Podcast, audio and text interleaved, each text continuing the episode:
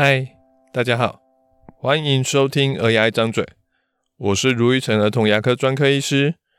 这里是一个分享有关小孩看牙一切事情的地方，尤其是爸爸妈妈最常问的问题，或是我最常提醒爸爸妈妈的话，也可能是一些小病人跟我们互动的故事。如果你还想了解更多，请直接 Google 卢玉成，你会看到更多我写的故事。与内容。最近我看到一个外科医师朋友的脸书发文，分享他怎么样让平时不爱出门的姐弟俩，可以心甘情愿的自己去买完午餐。这个朋友写的很有趣，文章的原始连结我放在引言区，大家可以去看一下。而我在念的时候，除了觉得有趣之外，更是觉得很熟悉，因为。这不就是平时我跟一些小病人在做的事情吗？我朋友他的一对儿女大概在小学年纪，有一天他在家里准备要烦恼午餐要吃什么的时候，他先问小孩小孩说：“诶，中午你们想要吃什么？鸡腿饭还是披萨？”好，姐弟俩很开心的回答说：“好啊，好啊，来吃披萨啊！”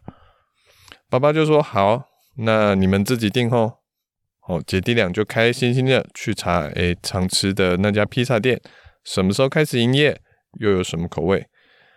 点好之后，爸爸又乘胜追击的说：“那披萨钱在这里，你们自己去拿吧。”好，姐弟俩他们就碎念一下，抱怨了一下之后，又开始在那边研究，诶，怎么过去比较好？嗯，U-Bike 骑过去好像还算蛮方便的，而且大概路程没有超过三十分钟，是免费的。这样子应该 OK 吧？爸爸又在旁边趁机提醒一下，说：“诶，U-Bike 的篮子没办法让披萨直立，这样子披萨歪歪斜斜的，拿回来它会折到，像挂包一样哦。”姐弟俩想想，哦，对哈，那好吧，我们就走路过去了。好，大概就是这样的一个故事，听起来好像只是一个稀松平常的话家常，但我看完之后。觉得其实爸爸的一字一句都带着一些玄机，还有避开许多家长们会犯的错误，让我非常的赞赏。到底里面有什么呢？让我们一个个来看。光是第一句，你们要吃鸡腿饭还是要吃披萨？它就是一个很绝妙的起手了。为什么呢？因为他们家昨天才吃过鸡腿饭啊。一般人应该不喜欢一直吃一样的东西吧？所以，虽然有两个选择，好像可以让他们自己选，但其实通常，甚至一定会导向我们要的选择。这种选择有个特殊名词，就叫做魔术师的选择。就像有些魔术师，他在变魔术的时候，他一开始会先把扑克牌分成 A 组跟 B 组，请观众先选其中一组。观众如果选了 A 组，魔术师就会说：“好，那我们今天就用 A 组。”扑克扑克牌来变魔术，观众如果选了 B 组，魔术师就会说：“好，那我们就把 B 组给移出，用 A 组来变魔术。”不管观众的选择是什么，最后的结局都是使用 A 组扑克牌来继续表演。这在儿童牙医也是一样，有一些看牙经验不太好的小朋友，常常会连治疗间都不愿意进去。这时候，我常常给小朋友。两个选择，你是要跟妈妈一起牵手走进去呢，还是要叔叔抱你进去呢？通常小朋友不喜欢被一个初次见面的医生给抱进去，虽然不太开心，但他还是会选择跟妈妈牵手走进去。有些时候，小朋友会在那边原地大哭大闹，根本都不愿意选。这种时候，我就会干脆的做事要去把他抱进去。这时候小朋友就会哭一哭，就会又跑去妈妈的怀抱，继续牵手走进去。其实不管他是怎么选的，甚至有时候真的有一些小朋友他会就是哭到被我抱起来走进去。最重要的是，他最终都会达成我的目的，也就是让他进去治疗间。这就是一个魔术师的选择。所以我朋友的这个选择一开始就奠定了一个很好的基础，让小朋友。自己选一个答案，可能有些人会问说，为什么不一开始就跟小朋友说要吃披萨？因为所有人都一样，他会喜欢他自己选的东西。我记得有个心理实验是这样子的，他把小朋友一样分成 A、B 两组，A 组的小孩在完成一个小挑战之后，研究者会给他一个小汽车来鼓励他；B 组的小孩一样在完成挑战之后，可以得到一个小奖品，但他是自己从两三个小汽车之中。选一个拿走，然后最后去统计这两组小孩的满意度。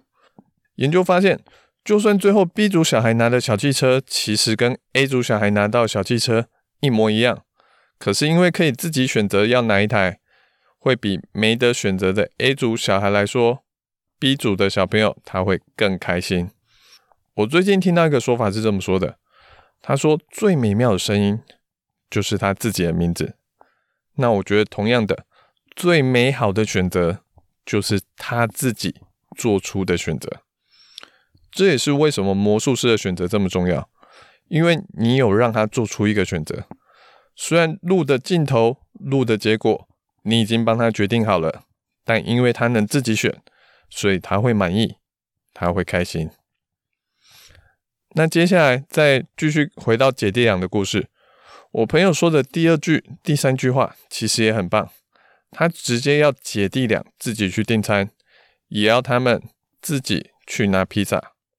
除了他本人的 OS 很有趣，好，大家可以回去看文章之外，我也很喜欢这边的另一个操作，就是他不给姐弟俩选择是爸爸拿披萨还是小孩自己拿披萨。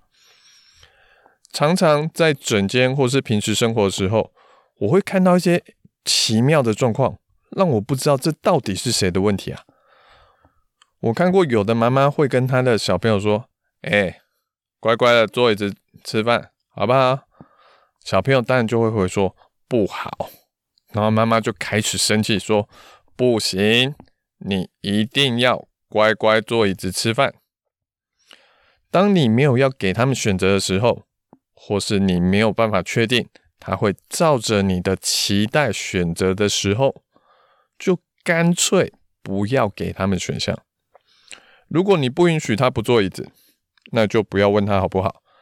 不然小朋友真的选了又被骂，他当然会有满肚子的委屈啊。所以我在看牙的时候，我跟小朋友的对话不会是你的手不要上来抓我的东西，好不好？我都会跟小朋友说，诶，我们的手。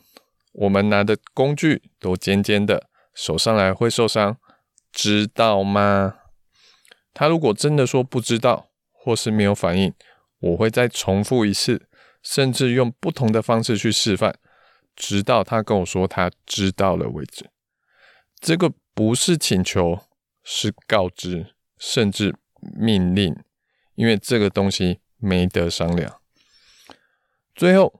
我也很喜欢我朋友怎么跟小朋友讨论，他是要走路或是骑 U-Bike 的方法。我们自己应该都很讨厌别人否定我们的意见吧？如果我的朋友一开始就跟姐弟俩说不行，给我用走的过去，小朋友可能会有很大的反弹。但是他却是跟他的小孩说，骑 U-Bike 的后果可能会是什么？可能会是披萨会折到。不好看，甚至不好吃。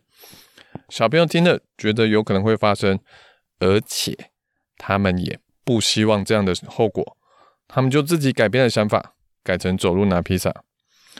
有时候小朋友不照着我们的希望做，可能会有几个原因：一个，他不觉得你说的东西会发生，不要念艺术啊，出来会饿死啊；不要学画画啊，出来又没有用啊。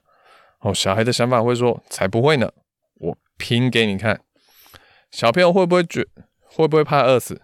会，但小朋友觉不觉得他会饿死？不会。好，另外一个，他不觉得你说的后果很可怕。譬如说，我们最近有很多小朋友受到爸爸妈妈的威胁，说：“哎，你都换牙了，好，这些已经不会再换喽，不会再长喽。”再蛀牙，你以后就没有牙齿了。小朋友会不会觉得刷不干净会再蛀牙？会，但没牙齿对他们来说有没有恐吓力？说实在的，没有。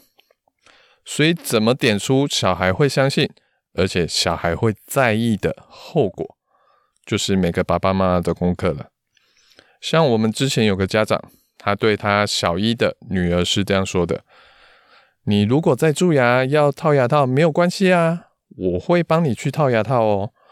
只是牙套的钱就从你的压岁钱扣掉喽。本来那个妹妹她刷牙都刷的不是很干净，后来我听到妈妈这样说之后，哇，每次来都超级干净的。她比她的妈妈更在意自己的牙齿有没有干净，毕竟真的要做牙套的话。花的是自己的压岁钱呐、啊！这整套路数下来，好，我朋友的那个姐，他的儿女，好姐弟俩，心甘情愿的走上我朋友希望他走上的路。不管我朋友他知不知道这些原理，我都觉得这是一个很棒的例子，来跟大家分享。我们再来复习一下这次的重点：第一个，用魔术师的选择，让小朋友自己选择而满意。同时又达成你的目的。第二个，不能选择的时候，不要问他好不好，可以跟他说知道吗？第三个，不是单纯的否定，而是点出可能的后果，让他自己决定要不要承担这风险。谁说养小孩只能用权威式的方式呢？我是如意成儿童牙医。如果你喜欢我们这集的内容，欢迎分享，跟帮我们评论留言哦。我们下次见，拜拜。